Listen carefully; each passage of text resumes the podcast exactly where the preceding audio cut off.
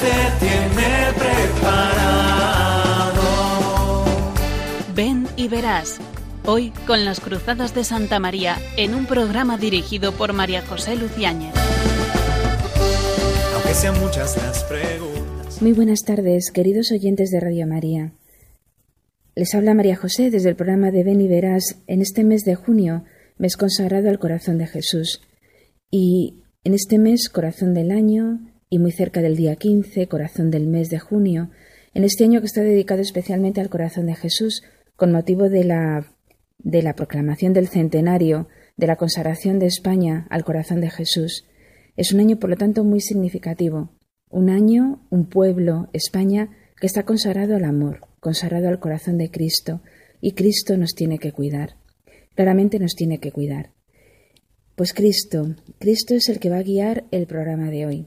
Cristo a través de su Espíritu Santo. Celebramos también la semana pasada la fiesta de la Trinidad, el anterior domingo la fiesta de Pentecostés, todo un mes lleno de fiestas grandes para eh, mostrarnos claramente que Dios está detrás de nosotros, que Dios tiene un plan sobre nosotros, que Dios está pendiente, nos llama en cada momento.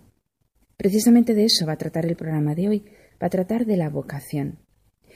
El Papa Francisco, en esta exhortación preciosa que ha escrito a los jóvenes y a todo el pueblo cristiano, Cristo vive, vive Christus vivit, nos llama precisamente a eso, a considerar el amor de Dios, centrado quizá en los jóvenes, en sus peculiaridades, en su forma de vida, sus problemas, sus dificultades, pero claramente tiene un mensaje para todos los hombres. Por eso hablamos de la vocación.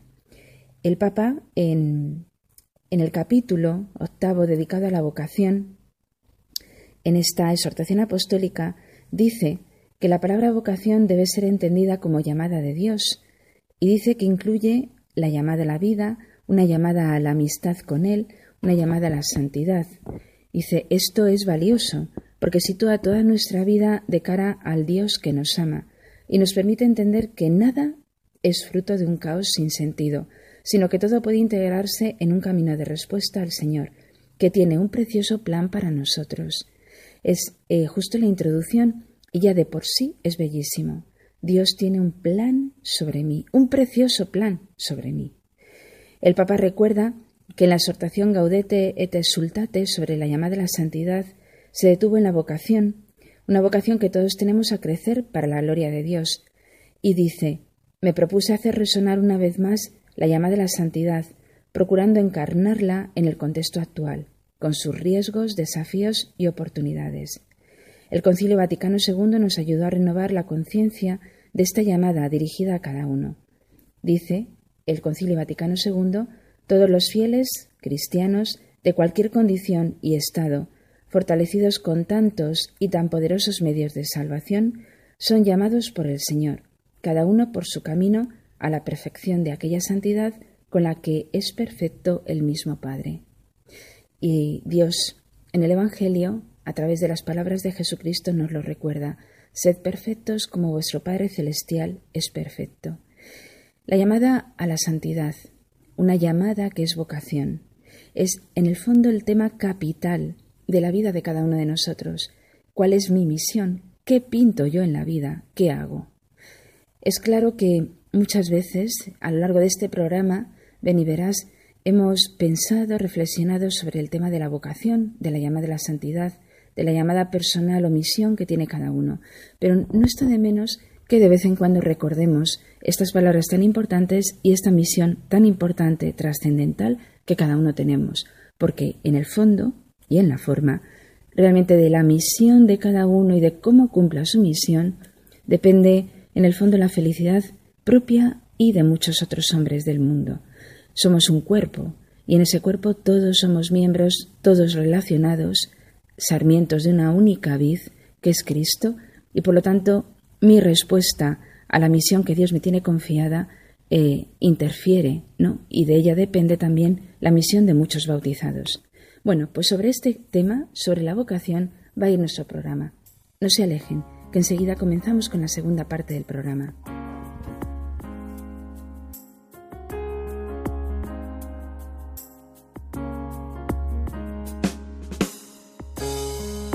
Mi amor no sea un sentimiento, tan solo un deslumbramiento pasajero. Para no gastar mis palabras más mías, ni vaciar de contenido mi te quiero. Quiero hundir más hondo mis raíces en ti y cimentar en solidez este mi afecto. Pues mi corazón que es inquieto y es frágil, solo acierta si se abraza tu proyecto. Más allá de mis miedos, más allá de mi inseguridad,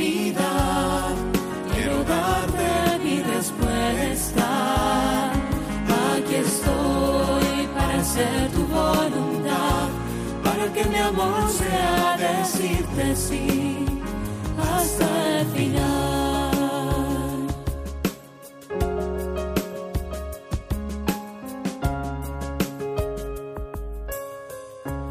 Dame a comprender, Señor, tu amor tan puro, amor que persevera en cruz, amor perfecto. Hazme serte fiel aun cuando todo es oscuro, para que mi amor sea más que un sentimiento. No sé las palabras ni en las promesas, donde la historia tiene su motor secreto. Solo es el amor en la cruz madurado, amor que mueve a todo el universo. Más allá de mis miedos, más allá de mi inseguridad,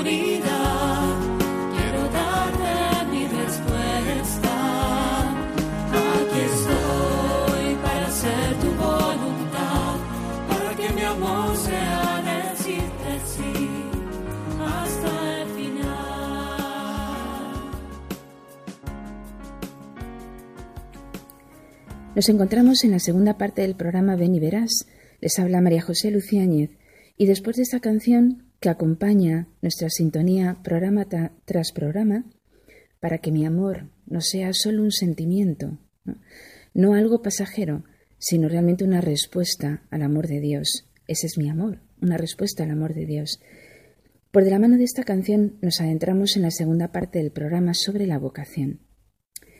Dice el Papa Francisco en Christus Vivit, en el capítulo dedicado a la vocación, que lo fundamental es discernir y descubrir que lo que quiere Jesús de cada joven es ante todo su amistad. Este es el discernimiento fundamental, dice el Papa. En el diálogo del Señor resucitado con su amigo Simón Pedro, la gran pregunta que todos nuestros oyentes recordarán era, Simón, hijo de Juan, ¿me amas? Es su pregunta, ¿me amas? Es decir, ¿me quieres como amigo? La misión que recibe Pedro de cuidar a sus ovejas y corderos estará siempre en conexión con este amor gra- gratuito, con este amor de amistad. Pedro, ¿me amas? Esa frase que cada uno debemos de repetir también en nuestro corazón. ¿Me amas? Y si fuera necesario un ejemplo contrario, recuerda el Papa el encuentro-desencuentro, así es como lo llama él, que tuvo el Señor con el joven rico, ese pasaje que dejó triste al joven rico y que en el fondo nos deja tristes cuando consideramos la situación a veces propia o de tantos hombres que no responden a ese eh, encuentro de amistad que Cristo nos pide. Lo que el joven no percibió en este pasaje del joven rico, lo que el joven no percibió fue la mirada amorosa del Señor. Se fue entristecido, después de haber seguido un buen impulso, y se fue triste porque no pudo sacar la vista de las muchas cosas que poseía. Aparentemente el Evangelio habla de riquezas. Sabemos perfectamente que esas riquezas que tenía el joven rico podían ser otras riquezas, ¿no? Eh, títulos, amistades, eh, afectos, cosas, o a veces pequeños hilillos de los cuales no nos queremos desprender. El joven se perdió la oportunidad de lo que seguramente podría haber sido una gran amistad. Y nosotros nos quedamos sin saber lo que podría haber sido para nosotros, lo que podría haber hecho para la humanidad ese joven único al que Jesús miró con amor y le tendió la mano. Eso es lo que dice el Papa. Y, tal como decíamos en la introducción del programa, efectivamente mi respuesta a la misión confiada interfiere, ¿no? De ella depende la respuesta de tantos. Nos hemos quedado sin saber lo que hubiera sido para nosotros o para tantos hombres una respuesta amorosa del joven a Jesucristo, que sin embargo se fue triste. Dice el Papa que la vida que Jesús nos regala es una historia de amor, una historia de vida que quiere mezclarse con la nuestra y echar raíces en la tierra de cada uno. Esa vida no es una salvación colgada en la nube, esperando ser descargada, ni una aplicación nueva a descubrir o un ejercicio mental fruto de técnicas de autosuperación. Es fantástico, ¿no? Efectivamente, la vida que Cristo nos ofrece no es esto. Tampoco la vida que Dios nos ofrece es un tutorial con el que aprender la última novedad. La salvación que Dios nos regala es una invitación a formar parte de una historia de amor que se entreteje con nuestras historias, que vive y quiere nacer entre nosotros para que demos fruto allí donde estemos, como estemos y con quien estemos. Allí viene el Señor a plantar y a plantarse. Eh, esta idea es muy importante, por eso yo invito a todos los que estén escuchando el programa y a todos los jóvenes que en el fondo se preguntan, nos preguntamos cuál es nuestra vocación, que seamos conscientes de esto. No es una salvación colgada en la nube, no es una aplicación nueva, no es un tutorial, en el cual yo voy siguiendo paso a paso algo que ya está escrito. Es una historia nueva la que Cristo quiere hacer conmigo. Y tengo que ir descubriéndola poco a poco en una respuesta cada vez más concorde a lo que Dios me pide. Y en el fondo es una historia creativa, porque yo creo al tiempo que Dios ha creado mi vida. Y como dice el Evangelio, como dice el Apocalipsis, He aquí que lo vengo a hacerlo todo nuevo, también mi propia vida, que no está escrita y que depende, en el fondo, de cada respuesta que yo vaya dando en cada momento de mi vida. Dice también el Papa, ¿no? en esta segunda vertiente de la respuesta a mi vocación, eh, quiero detenerme ahora en la vocación entendida en el sentido preciso de llamada al servicio misionero de los demás.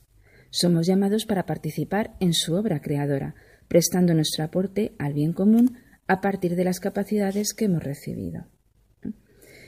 Claro, eh, el texto es eh, muy interesante, ¿no? Habla de Dios creador, Dios alfarero que eh, modela mi vida, ¿no? Ahora dice, para cumplir la propia vocación es necesario desarrollarse, hacer brotar y crecer todo lo que uno es. No se trata de inventarse, de crearse a sí mismo de la nada, sino de descubrirse, a uno mismo a la luz de Dios y hacer florecer el propio ser.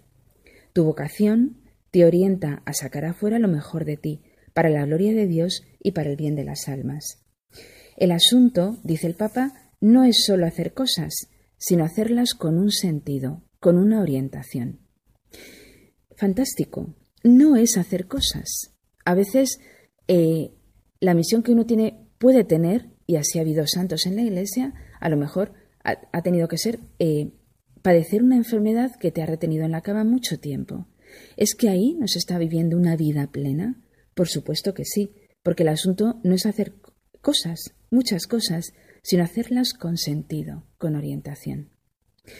Esto es lo que le pasó a Paloma, una joven que, eh, bueno, yo conocí, ahora se encuentra eh, fuera de España, pero Paloma cambió radicalmente su vida cuando descubrió que Cristo tenía un plan sobre ella, cuando descubrió realmente a Cristo y se dio cuenta de que toda su vida cambió de sentido. Vamos a escuchar cuál fue su proceso, un proceso que en algún momento parece que es lento, ¿no? pero es maravilloso ver qué es lo que Dios hace con las almas. Maravillosa Paloma, y realmente es verdad lo que cuenta, su vida cambió, adquirió un nuevo sentido. Seguramente nuestros oyentes conocen a muchos jóvenes que experimentaron algo parecido. Yo sé que existen, hay muchos que se convierten, hay muchos que experimentan un cambio hacia la plenitud de la vida cuando conocen a Cristo. Hagamos la experiencia, hagamos la experiencia todos. Dice Juan Pablo II en un texto en el que habla de la, de la vocación, no de la santidad, sino de la vocación, dice, ¿cuántos jóvenes no poseen la verdad y arrastran su existencia sin un para qué? ¿Cuántos, quizá, después de vanas y extenuantes búsquedas, desilusionados y amargados, se han abandonado y se abandonan todavía en la desesperación. Las noticias de la prensa, de la televisión, muchas veces nos muestran ejemplos de este tipo y qué angustia experimenta a veces uno en el corazón cuando comprueba que hay jóvenes que realmente acaban con su vida porque desesperados no han encontrado el sentido de su vida. ¿Cuántos, sigue el Papa, han logrado encontrar la verdad después de angustiosos años llenos de interrogantes y de experiencias tristes, y de estos conocemos, cuánto de necesario es estar al lado de los jóvenes para que en ese momento de crisis poder tender una mano y decir, Cristo te busca y te llama. Juan Pablo II, como también Benedicto XVI y el Papa Francisco, muchas veces han mostrado el ejemplo de un joven ejemplar, San Agustín, que realmente en su búsqueda de la verdad tardó tiempo en encontrar eh, esta verdad que es Cristo. Y por eso, qué suspiro lanzó cuando finalmente alcanzó la luz y exclama con nostalgia, qué tarde te amé, qué tarde te amé, belleza tan antigua y tan nueva. El cardenal Newman, esa fatiga que tuvo ¿no? con, la fuerza de, la lógica ¿no? para poder llegar finalmente al catolicismo y el arranque y la fuerza para dejarlo todo y seguir eh, la verdad en la Iglesia Católica. Es verdaderamente impresionante saber que poseemos la verdad, o como decía Benedicto XVI, no poseemos la verdad, sino que la verdad nos posee. Claro, Juan Pablo II afirma, Él nos ha elegido, nos ha elegido de modo misterioso, pero leal. Cristo, el amigo siempre fiel, nos ha elegido de un modo misterioso para hacernos con Él como Él y como Él salvadores. Quiere transformarnos en Él. Nos llama de verdad y su llamada es exigente porque nos invita a dejarnos pescar, dejarnos pescar por Él completamente, de modo que nuestra existencia se contemple bajo una luz diversa. Por eso, aconseja Juan Pablo II, tratad de vivir solo para Él. Hay un modo maravilloso de realizar el amor en la vida, un amor maravilloso y en el fondo misterioso.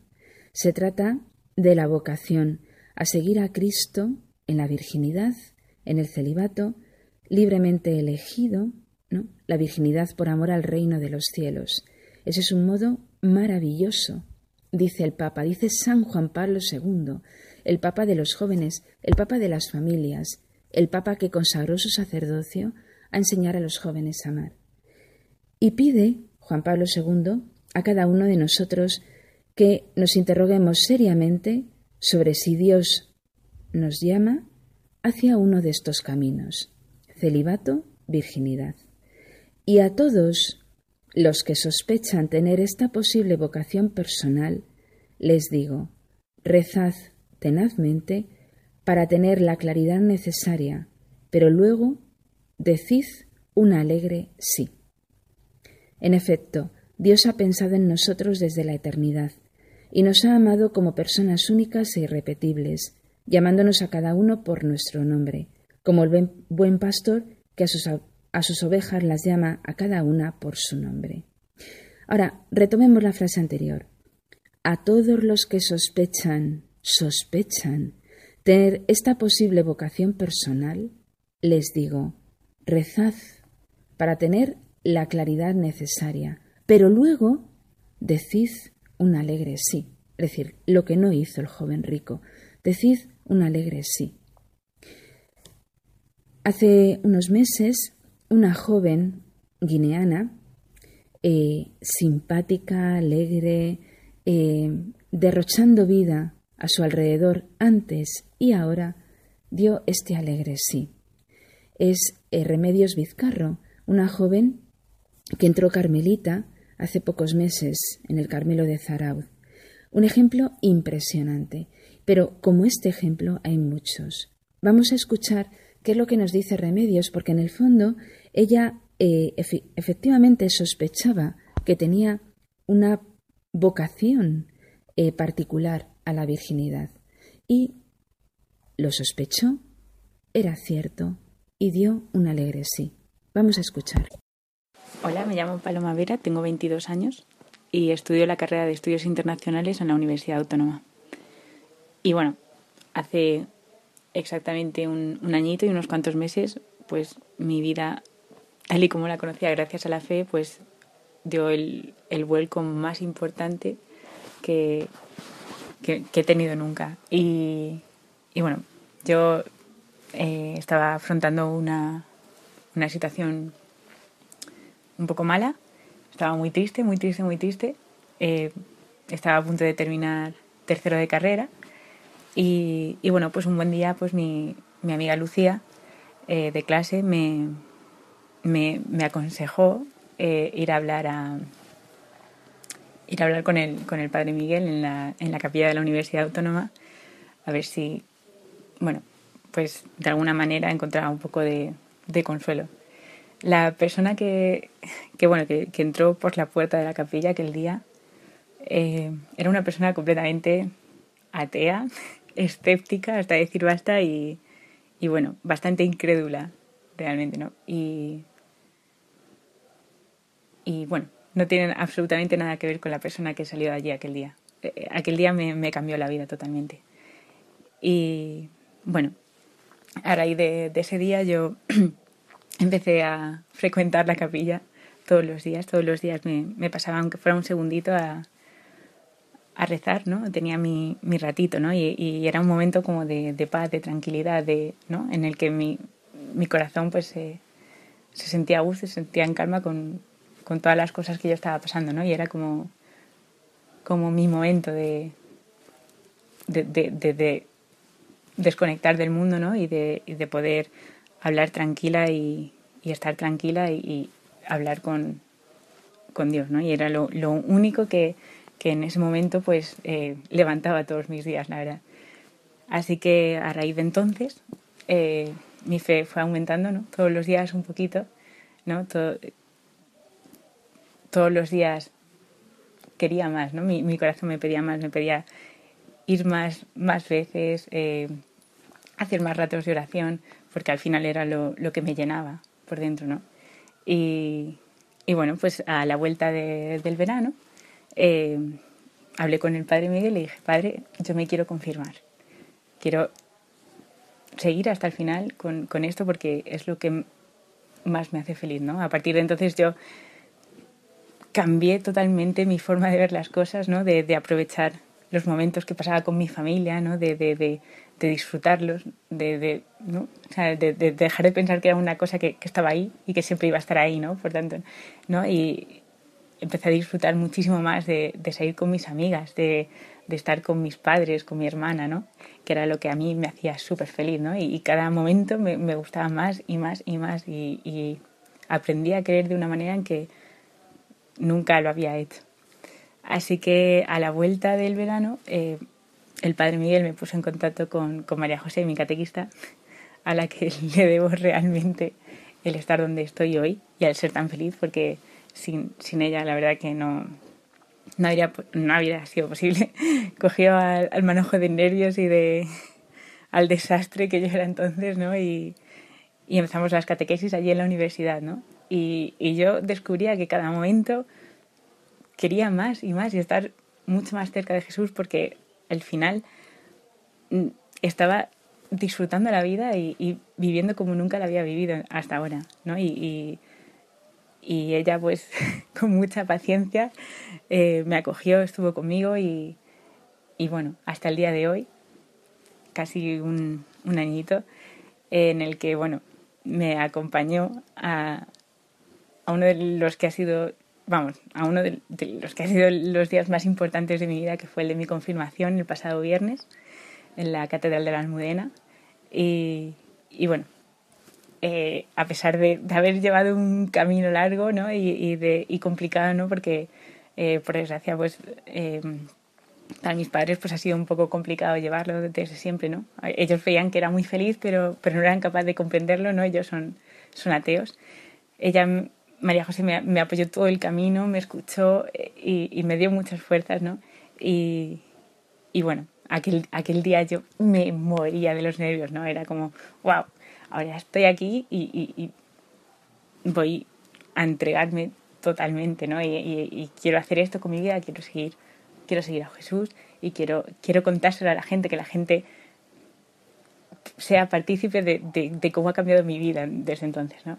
Y efectivamente, eh, aquel día mi familia estuvo a mi lado, eh, muy feliz, muy feliz. Fue un día increíble, mis amigas me acompañaron, Lucía, mi, mi madrina de confirmación y, y bueno, eh, es, no, no, no, se puede ni siquiera explicar cómo ha cambiado mi vida.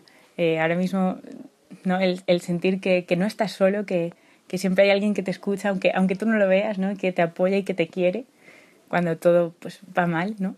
es, es algo increíble. Y, y yo no, no, dejo de dar gracias a Dios todos los días por, por, por todo lo que por todo lo que tengo, por las personas que tengo a mi lado y que he tenido a, a mi lado en todo este camino y, y, que espero seguir conservando para siempre. Y es bastante radical porque yo soy una chica a la que le gusta la moda, le gusta llevar tacones, le gusta arreglarse y, y bueno, pues ahí no nada, pero muy feliz, yo estoy encantadísima y muy contenta de dejarlo todo por el Señor.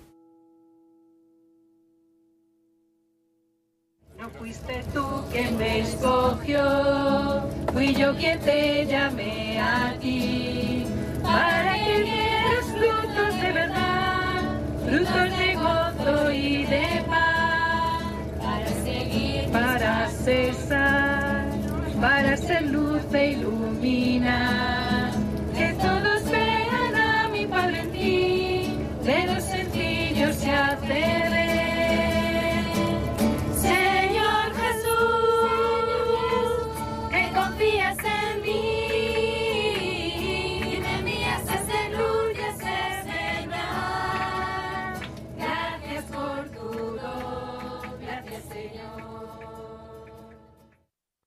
Yo conocí a Reme en primero de enfermería, aunque yo les daba biología en primer trimestre de primero, pero siempre tengo dentro de mí, pues que siendo alumnos de enfermería en la misión, pues es importante que participen ¿no? de alguna experiencia de verano o incluso durante el año el salir de uno mismo y, acompañar a enfermos y, ayudar. Y ya el segundo año, que fue este verano pasado, pues sí que se decidió a ir a, misiones a Chile.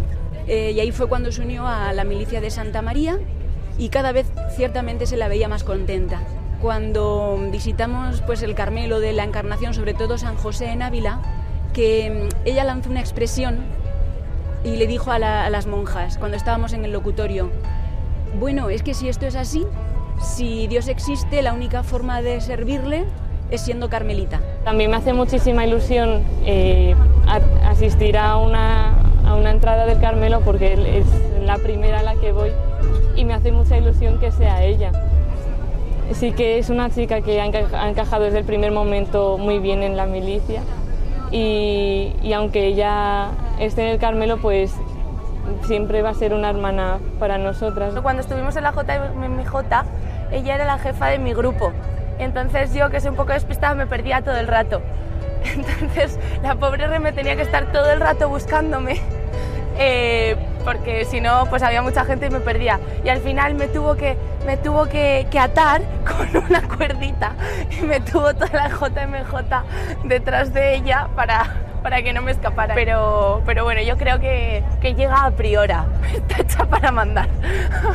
Me la encontré en un cambio de clase, ella sentada con un libro gordo leyendo, su pelo a lo afro, y me pareció una chica pues muy interesante, madura para estar en primero de enfermería al estar en pastoral o en el coro sí que he tenido pues bastantes encuentros con ella, ratos pues de muchas risas, de pasárnoslo muy bien. Sí, me acuerdo mucho también de algunas escuelas de oración que hacíamos, que era pues un día de silencio y ella siempre sacaba de conclusiones o que no se iba a ir tanto de compras, que se iba a dejar de comprar tantos zapatos o, el tema de la fiesta. Nunca se me había pasado por la mente que, que Reme iba a acabar así, pero la verdad que me parece un ejemplo de una joven valiente a la que pues, Dios ha escogido para él y que, que ha dado una respuesta ejemplar a esa búsqueda de, de lo que todo el mundo ansía, que es ser feliz pienso que al final la felicidad es donde te llame Dios, ¿no? Porque Dios tiene un sitio para ti. En este caso Re me lo he encontrado en el Carmelo y al final cada uno pues va a ser feliz en el lugar que, que Dios le llame. Yo creo en Dios y creo que si es Dios eh, sabe, es, sabe todo, ¿no? Entonces, eh, si Dios sabe todo y me ha hecho para, para ser feliz, entonces pues ser feliz es hacer lo que Dios quiera de mí. Remedios fue conociendo a Jesús un poco más. Mm, es un testimonio estremecedor, porque es verdad que hay muchos casos, ¿no? muchos ejemplos de cómo abandonando una vida aparentemente superficial, Dios en el fondo del corazón está hablando. Y cuando uno se coloca serenamente ante Dios, reconoce que Dios vive dentro de sí, dentro de cada uno de nosotros, y, actúa. ¿no? Y en un momento determinado, cuando uno responde con generosidad, eh, Dios eh, mm, desborda el corazón de un hombre, de un joven. Dios llama desde muy jóvenes, claramente. Eh, hay muchos ejemplos, ¿no? Quizá uno descubre la vocación cuando va pasando el tiempo, pero cuando uno va avanzando en el tiempo, descubre que Dios ha llamado muy pronto. Durante los años de la juventud, uno va configurando su propia personalidad. El futuro va haciéndose presente y el porvenir se ve como algo que ya está al alcance de la mano. Es el periodo en el que la vida se ve como un proyecto prometedor a realizar, del cual, de ese proyecto, cada uno es y quiere ser protagonista. Algunas veces queremos ser tan protagonistas de nuestra vida que nos la tenemos elaborada, como le pasó a, a Remedios, ¿no? ella ya tenía un plan de vida clarísimo y entonces no quería dejar a Dios entrar en ese plan de vida. En el fondo somos protagonistas, pero somos protagonistas de un plan de vida que yo no me debo de trazar, porque ya está trazado. La juventud es un tiempo eh, adecuado para discernir y para tomar conciencia con más radicalidad de que la vida no puede desarrollarse al margen de Dios y de los demás. Es la hora de afrontar las grandes cuestiones, es la hora de optar entre el egoísmo o la generosidad. Cada uno de nosotros está enfrentado ante el reto de dar pleno sentido a la vida, a una vida que se nos ha concedido vivir. Por eso, en el fondo, el comienzo de la vocación es reconocer que la vida yo no me la he dado. La vida viene de otro, otro con mayúsculas. Entonces, si viene de otro con mayúsculas, ¿cómo voy a rechazar ese plan de vida que este otro con mayúsculas me ha dado? Es un poco irracional, ¿no? La vida se me ha dado. Luego, ¿qué hago yo apropiándome de esa vida? Cuando hay otro que tiene un plan estupendamente mejor que el que yo pienso. Claro, un joven quiere vivir, ¿no?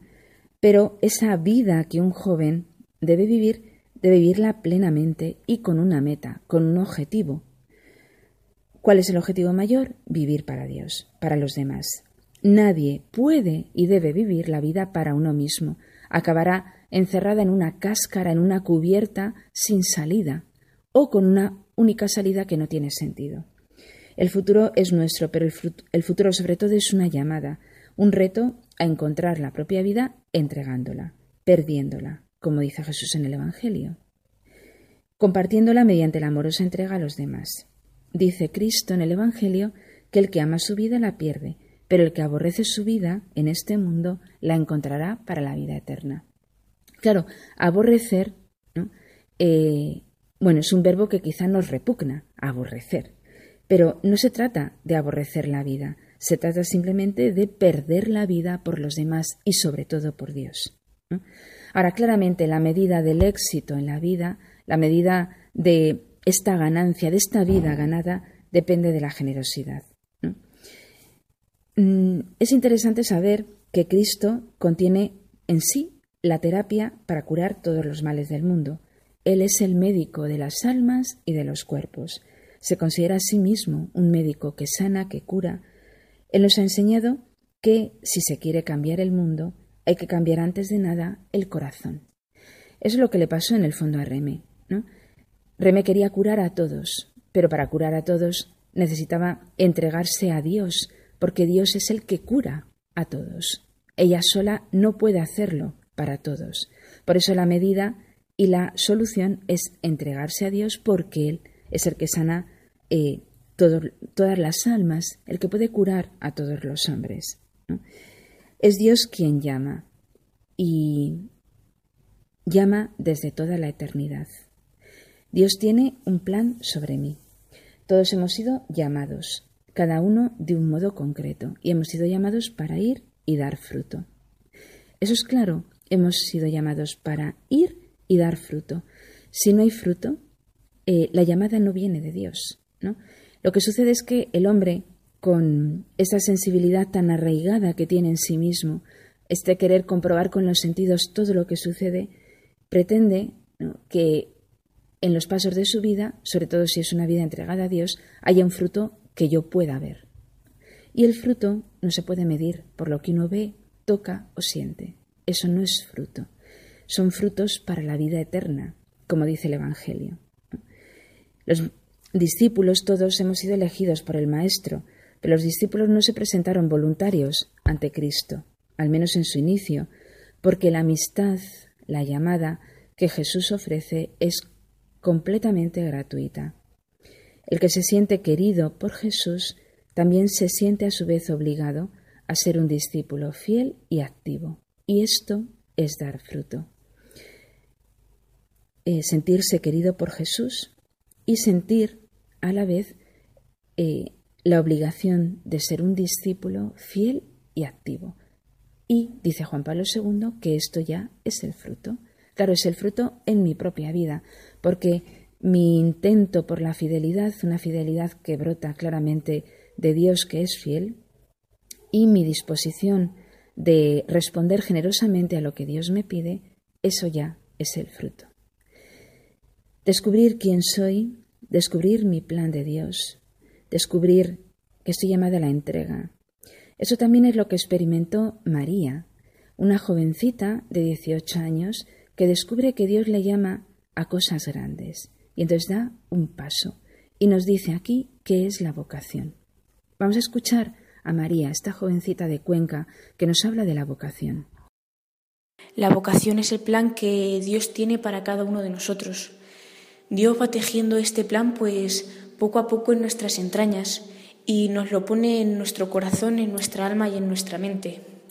Eh, esta respuesta que le damos a Dios nos hace descubrir lo que verdaderamente Dios quiere para nosotros, quién somos verdaderamente porque esta respuesta es la que nos hace felices y la que nos anticipa la, plenitud de la vida aquí en la tierra.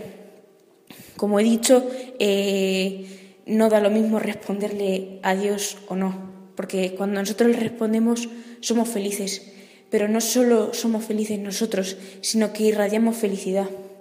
Y es un testimonio para que los demás conozcan a Dios. Este testimonio no solo implica mi respuesta que yo he dado como esclava carmelita a, Dios, sino que implica la respuesta por parte de, de mi familia, de mis padres, que han tenido que decir un sí a esa pequeña entrega que le hacen a Dios de su hija, mis hermanos, mis familiares. Entonces, eh, mi testimonio es hoy en día es bastante importante ya que una chica con 18 años no está bien visto, por así decirlo, a que entregue su vida a Dios. Esta es María. Claramente, en la raíz de toda vocación no se da una iniciativa humana o personal con sus limitaciones, sino claramente una misteriosa iniciativa de Dios que llama a los jóvenes, llama desde niño y llama también en muchas veces, ¿no? A lo largo de toda la vida a, a llamadas particulares y esto se ve claramente en la vida de los santos. Desde la eternidad Dios nos quiso llamados, preparándonos con dones y condiciones para una respuesta personal, consciente y oportuna a la llamada de Cristo o de la Iglesia. Dios que nos ama, que es amor, es el que nos llama. La vocación claramente es un misterio que el hombre acoge y vive en lo más íntimo de su ser. Depende de su soberana libertad y escapa a nuestra comprensión. Pero depende de la libertad de Dios. No tenemos que exigirle explicaciones. ¿Por qué a mí, Señor?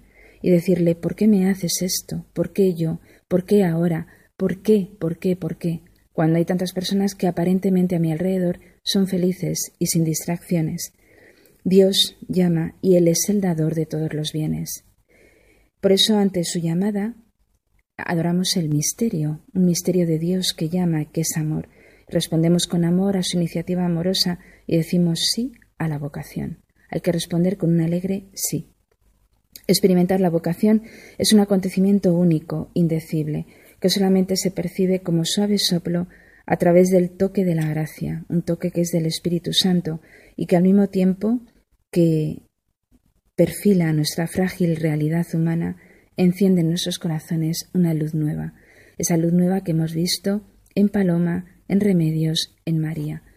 Claramente eh, ellas tenían unas capacidades, pero claramente el soplo del Espíritu Santo al llamar eh, perfila bajo la frágil realidad humana eh, claramente una luz nueva que enciende en el corazón, una luz que, si vamos respondiendo, jamás se apaga, sino que cada vez crece, infunde una fuerza extraordinaria para poder realizar el quehacer divino.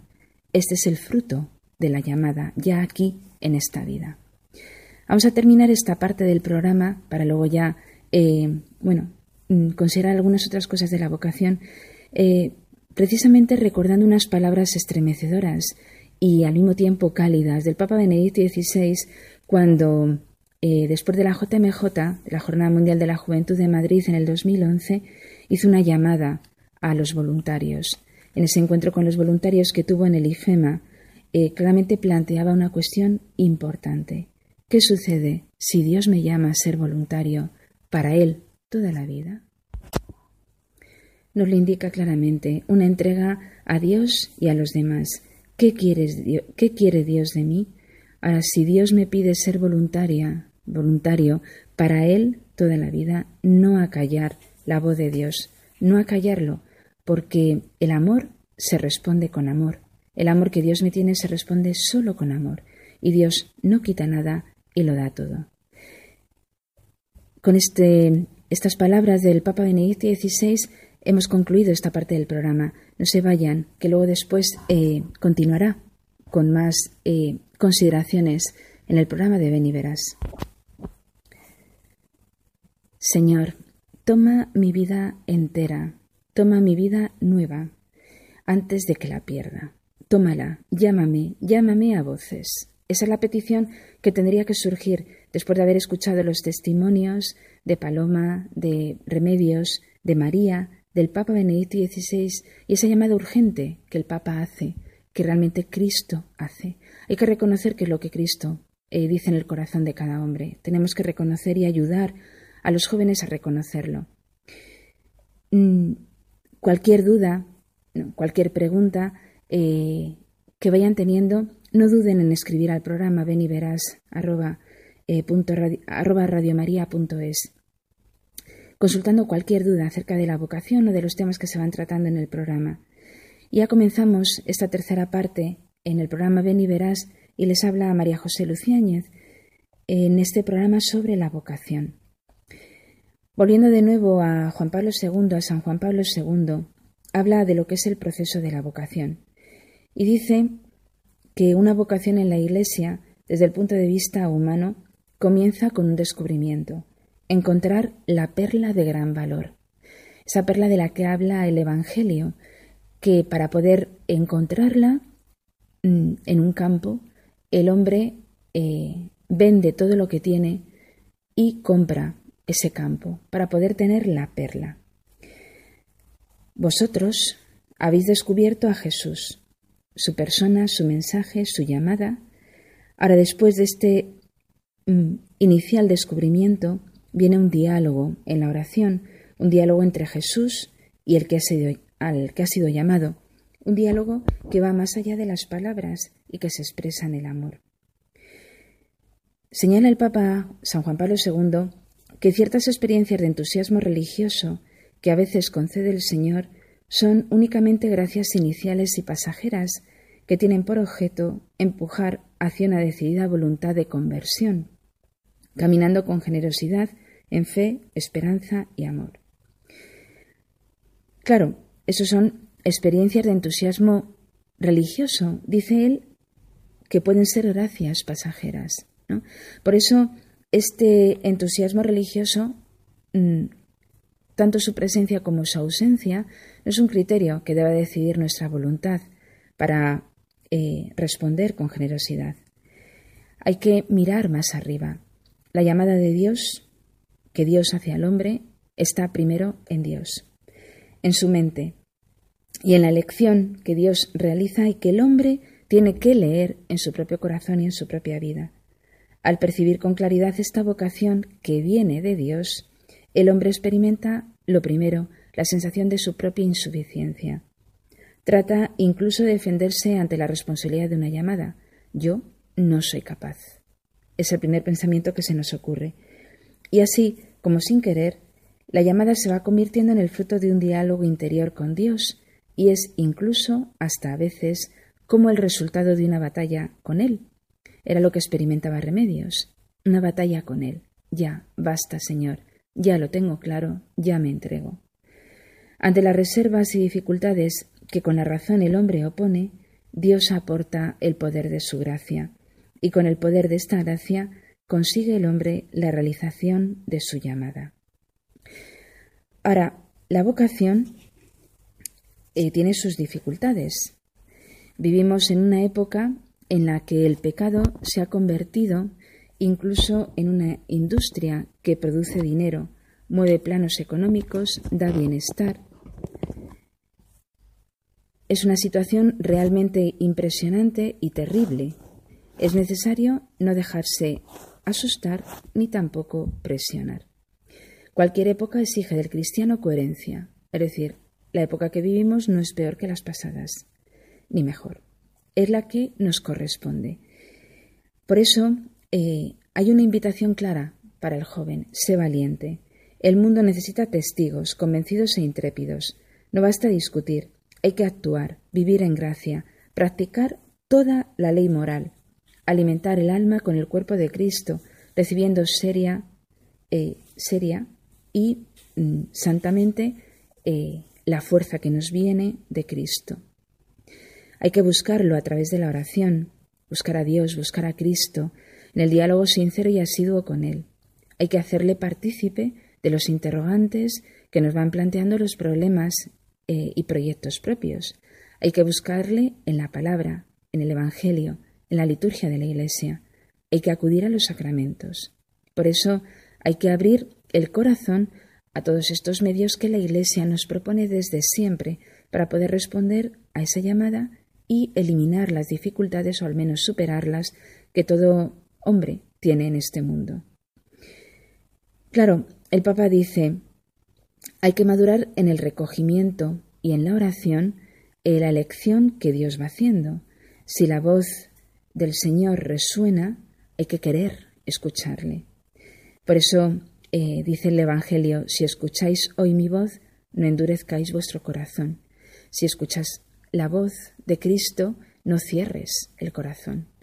Precisamente hay que eh, estar atento a, a ese pequeño susurro, a esa pequeña brisa que se insinúa en el corazón.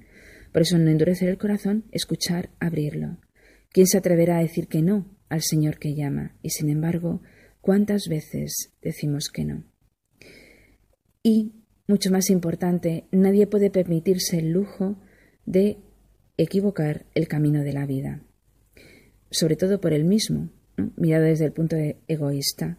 Por tanto, aconseja Juan Pablo II, meditadlo bien, rezad para tener la luz necesaria en vuestra elección y, hecha la elección, rezad todavía más para tener la fortaleza de permanecer, caminando siempre de manera digna del Señor, procurando eh, serle grato en todo. Señor, que vea. Esa súplica que pone el Evangelio en el ciego de nacimiento. Señor, que vea, que vea cuál es tu voluntad para mí en cada momento, no solo a lo grande, sino en cada momento, que vea en qué consiste el designio de amor que tienes para mi vida, que vea cuál es mi vocación, y dame generosidad para decirte que sí y serte fiel, en el camino que, que tú has trazado para mí, en el camino que quieras indicarme, para que sea sal y luz en mi trabajo, en mi familia y en todo el mundo. Aconseja el Papa una herramienta fundamental, no solamente las que hemos señalado anteriormente, que realmente aconseja la Iglesia, pide la Iglesia y pide, por supuesto, San Juan Pablo II y todos los papas, pero ahora se centra en una herramienta eh, indispensable, la dirección espiritual. Es fundamental eh, dejarse aconsejar, dejarse guiar para poder descubrir qué es lo que Dios pide, qué es lo que Dios eh, suplica desde este corazón que es todo amor a este corazón pequeñito que soy yo y que también soy amor. El Papa termina este texto sobre la vocación, eh, sobre la vocación sobre todo en la edad juvenil, este texto en el cual va planteando qué es lo que debe hacer un joven para responder, para descubrir la llamada y para responder, y sobre todo qué es lo que debe hacer para poder ser feliz. Dice, Ánimo, jóvenes, Cristo os llama y el mundo os espera. Recordad que el reino de Dios necesita vuestra generosa y total entrega. No seáis como el joven rico, que invitado por Cristo no supo decidirse y permaneció con sus bienes y con su tristeza. Él, que había sido preguntado con una mirada de amor. Sed mejor como aquellos pescadores que, llamados por Jesús, dejaron todo inmediatamente y llegaron a ser pescadores de hombres. Y ahora una recomendación. Sentid la grandeza de esta misión. Dejaos arrastrar del todo por el torbellino en cuyo centro actúa Dios mismo. Tened plena conciencia de realizar una misión insustituible. No permitáis que la insidia de la duda, del cansancio o de la desilusión empañen el frescor de la entrega. Una invitación a ser generoso, porque solamente es feliz el que da con alegría. Dice, comprendéis, queridos jóvenes, que hablo de cosas muy importantes. Se trata de dedicar la vida entera al servicio de Dios y de la Iglesia, de hacerlo con fe segura, con convicción madura y decisión libre, con generosidad a toda, a toda prueba y sin arrepentimiento. Por eso, ánimo, jóvenes, Cristo os llama y el mundo os espera. Por eso también alzad con frecuencia los ojos a Jesucristo. No tengáis miedo. Jesús no vino a condenar el amor, sino a liberar el amor de sus equívocos y falsificaciones, Muchas veces se retarda la respuesta a Cristo que llama porque uno piensa que, que el amor es otra cosa de lo que realmente lo es. Vivimos en un mundo en que la palabra amor está equivocada. Se entiende por amor cualquier otra cosa menos la entrega total y radical de la persona al amor verdadero que es Dios. Y esa entrega al amor se realiza en el amor a todos los hombres, a Dios por lo tanto y en Dios a todos, o bien en la entrega a una persona solamente en el matrimonio. Por eso, eh, alzad con frecuencia los ojos a Jesucristo, mejor dicho, no retirar la mirada de Dios, no retirarla para nada, por nada. Por eso, vamos a concluir ya nuestro programa y lo concluimos con una, eh, una canción. Muchacho, levántate. Joven, levántate. Joven, levanta la mirada. Mira los ojos, mira Mira más allá de tu, de tu propia vida, de tu propia existencia y descubre a un Dios que te llama. Es eh, la respuesta mejor que en este mes del corazón de Jesús, que en este año del corazón de Cristo, en el que España entera conmemora que es una nación, un pueblo entregado a Cristo, al corazón de Cristo, es la mejor manera de responder al amor de Dios, diciendo un alegre sí. Bueno, pues con este deseo, esta esta insinuación del Papa Juan Pablo II, del Papa Benedicto XVI, del Papa Francisco en el Christus Vivit, ¿no? alzar la mirada, a navegar más mar adentro, a mirar a Cristo, solo respondiendo sí. Con esta invitación nos despedimos hasta el próximo programa. Que tengan muy felices vacaciones que para muchos ya empezarán o incluso habrán empezado. Y hasta muy pronto.